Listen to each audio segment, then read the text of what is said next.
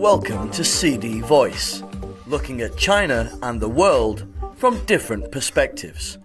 Biden promises new military aid for Kyiv.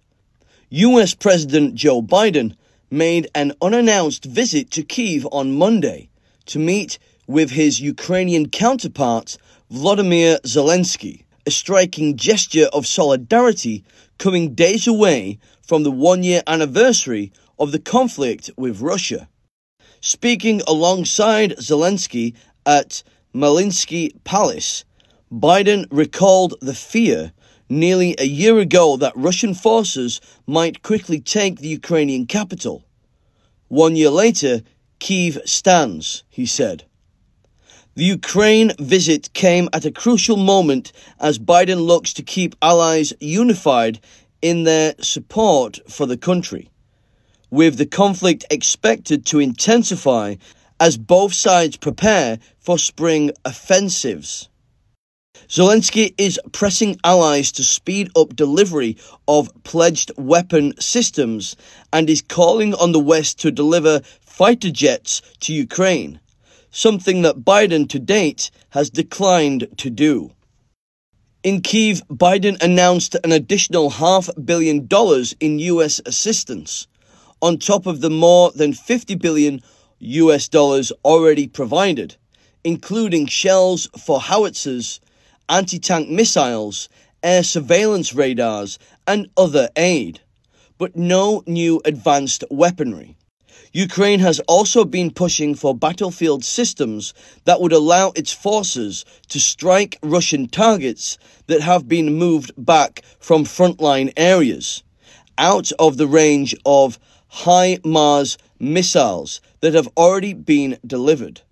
Zelensky said he and Biden spoke about long range weapons and the weapons that may still be supplied to Ukraine, even though it wasn't supplied before. But he did not detail any new commitments. Our negotiations were very fruitful, he added.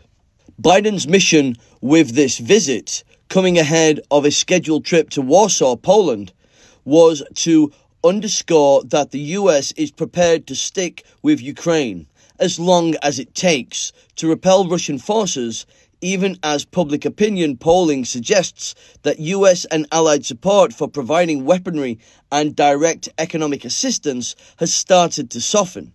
The Associated Press commented. For Zelensky, it added, the symbolism of having the United States president stand side by side with him on Ukrainian land as the anniversary nears is no small thing, as he prods the US and European allies to provide more advanced weaponry and to step up the pace of delivery. War Machine protest. Speculation has been building for weeks that Biden would pay a visit to Ukraine around the February 24th anniversary. The White House had repeatedly said that no presidential trip to Kyiv was planned, even after the Poland visit was announced this month.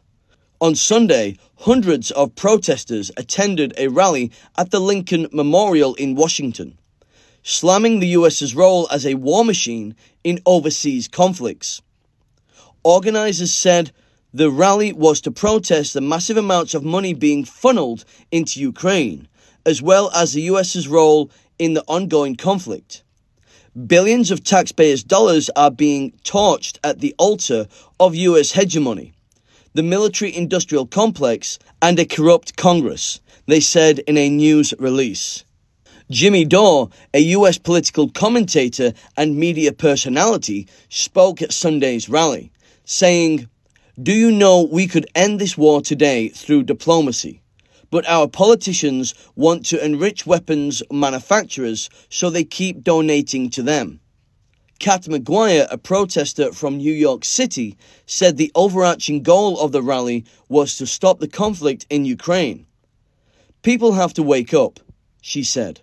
There's massive warmongering propaganda, and unfortunately, too many people have bought into it. Other speakers and protesters also lashed out at the US military industrial complex, a powerful interest group made of the military, private defense Other speakers and protesters also lashed out at the US military industrial complex, a powerful interest group made of the military, private defense contractors, and politicians.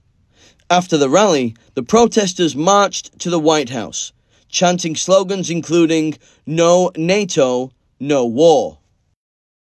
Eric Reeves, a protester from Texas, said that the military industrial complex, which has huge influence on Washington's decision makers, is way out of control. The US government is not doing the will of the American people and is making decisions without consulting us, he added. That's all for today. For more news and analysis, buy the paper until next time.